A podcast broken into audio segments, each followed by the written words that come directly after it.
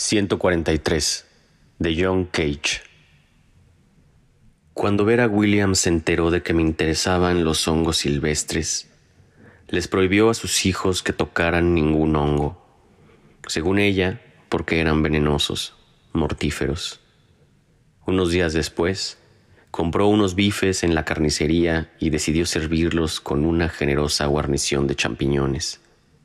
Cuando empezó a preparar la guarnición, sus hijos dejaron lo que estaban haciendo y se pusieron a mirarla con atención.